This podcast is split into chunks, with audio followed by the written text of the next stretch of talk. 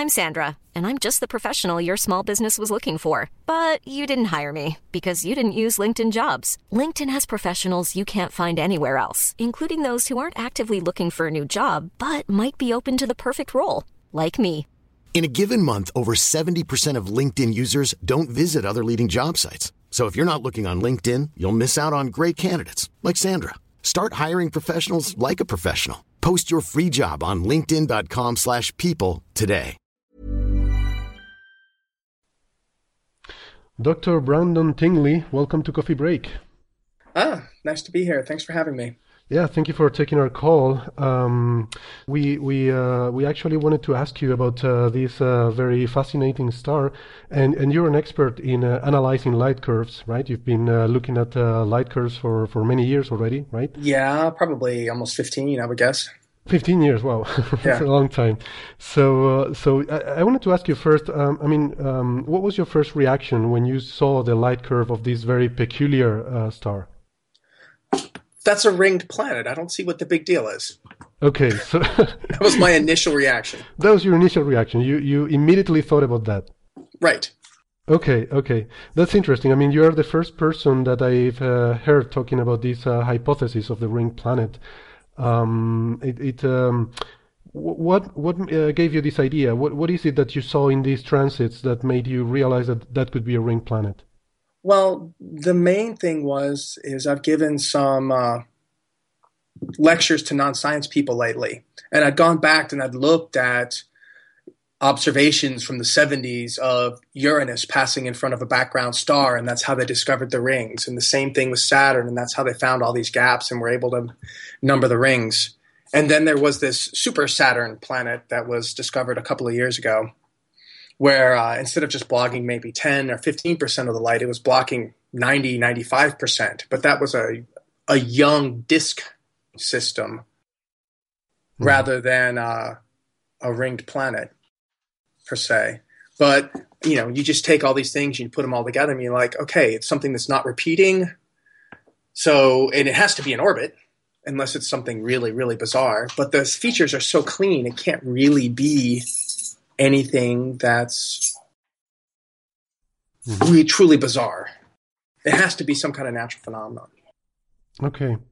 And then, so you, you had this idea, and then you immediately went to your computer and uh, modified. I understand you modified your code, uh, the code that you have to produce synthetic light curves to to simulate uh, the effect of a ring planet. Is, is that uh, is that how it happened? Well, not initially. I thought it was so obvious. I was, and I know that people already have these codes. So I'm like, oh, why bother? So someone's going to be saying anything almost immediately. But I, I, I was talking to my girlfriend about it, and she's like, oh, you should totally do that. Why aren't you doing that? I'm like, well, someone else is going to do it. It's obvious, but I haven't seen any. I don't know of anybody else working on it. But that doesn't mean somebody else isn't far ahead of me already. I just posted it to Facebook. Right, right. well, but now you can claim priority by uh, advertising it here on Coffee Break, uh, which is uh, it's almost like a peer-reviewed journal, you know. Yeah, yeah. uh, okay. No, no, you probably go into more depth than most of my peers. oh, oh, oh, oh, sorry, guys. Oh, okay. I think we're going to edit this part out. Aw, come on. Okay, that's fine. no, no, I'm just kidding. uh, okay, great. So, and then, and then I saw, of course, I saw these plots uh, that you posted on Facebook, uh, and and you, uh, it's it's very amazing. You reproduce this asymmetry, this asymmetric um, shape of the of the transit.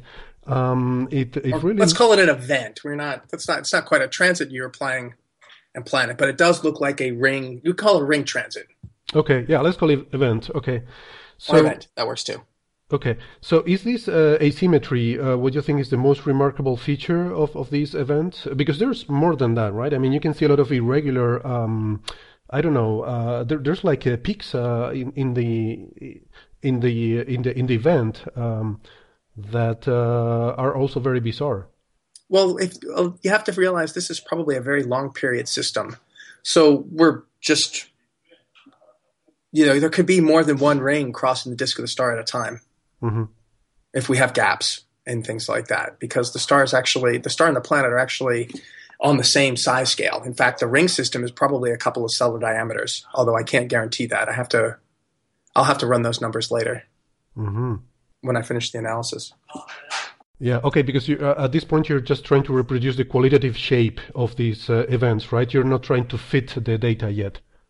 No, no, I haven't done a fit at all yet. I just I've only tried like four sets of parameters seriously, and I got something that was that close without yeah, it really even really trying. It, it the really interesting thing similar, is, yes. yeah, the one reason I'm using that one particular feature is because it's so clean and it's really by itself. There's no other features around it.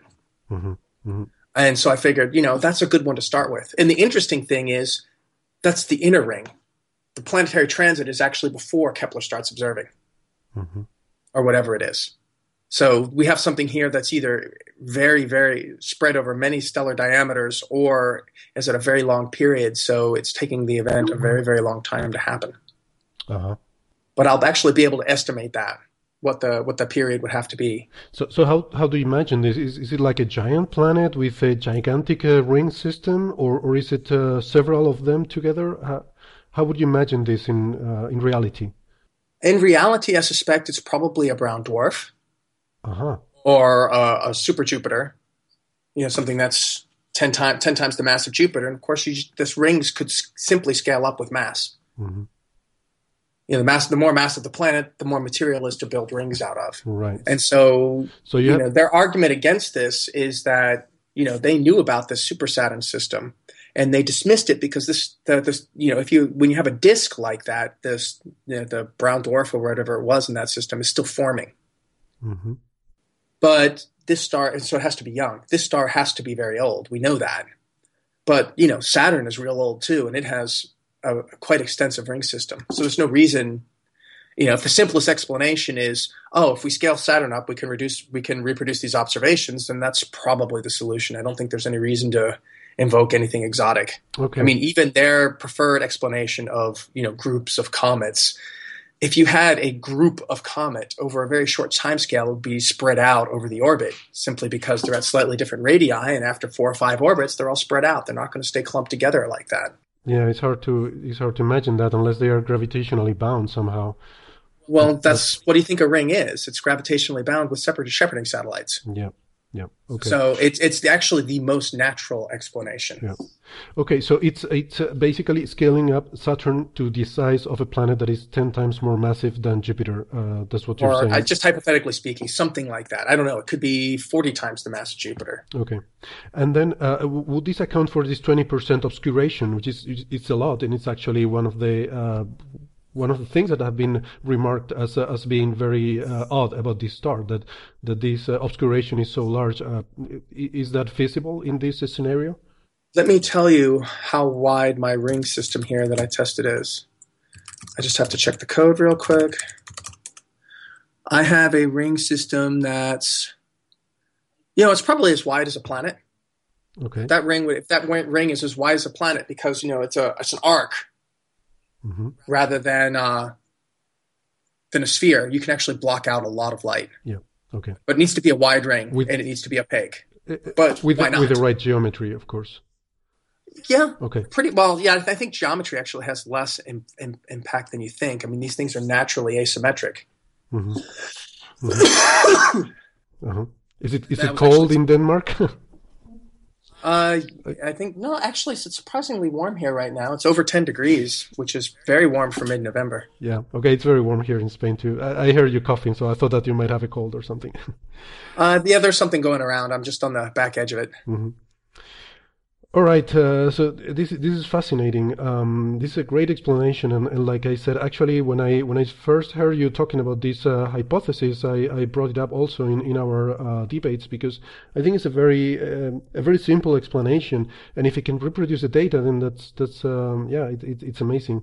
And like you said, you would imagine that somebody else might be doing this kind of simulations that you're doing, but uh, yeah, so far I haven't seen anything like that. So yeah, keep pushing, and um, hopefully uh, you will publish a paper soon with this and get the credit for yeah, we can always hope. the idea. Well, I, my plan is to do a whole s- system of different rings, like just do a huge map of different ring geo- well, thicknesses and diameters and impact parameters, and simply add them, co-add them until I find something that works. Mhm. Mhm. So, uh, but that's you know, it's gonna the code takes doesn't take too long to run. But if I want to do 10,000 different models, it's going to take a little while. Yeah. Okay. So that's my next step is to create an array of maybe 10,000 models. Mm-hmm. And then I can use linear juxta- juxtapositions of those in order to create the profile that we're seeing and see if I can do it. But I have a feeling if I can do just that first clean feature, that's going to give me information that I need to help me do the rest of it. Mm-hmm. Great. Well, um, thank you very much for your time, Brandon. I imagine you must be very busy now trying to run all these simulations and uh, with a lot of pressure to try to be the first one to publish that. So I really appreciate uh, you taking the time to, to speak with us. And thank you for all this information. It was my pleasure. Cool fact a crocodile can't stick out its tongue. Also, you can get health insurance for a month or just under a year in some states. United Healthcare short term insurance plans, underwritten by Golden Rule Insurance Company, offer flexible, budget friendly coverage for you. Learn more at uh1.com.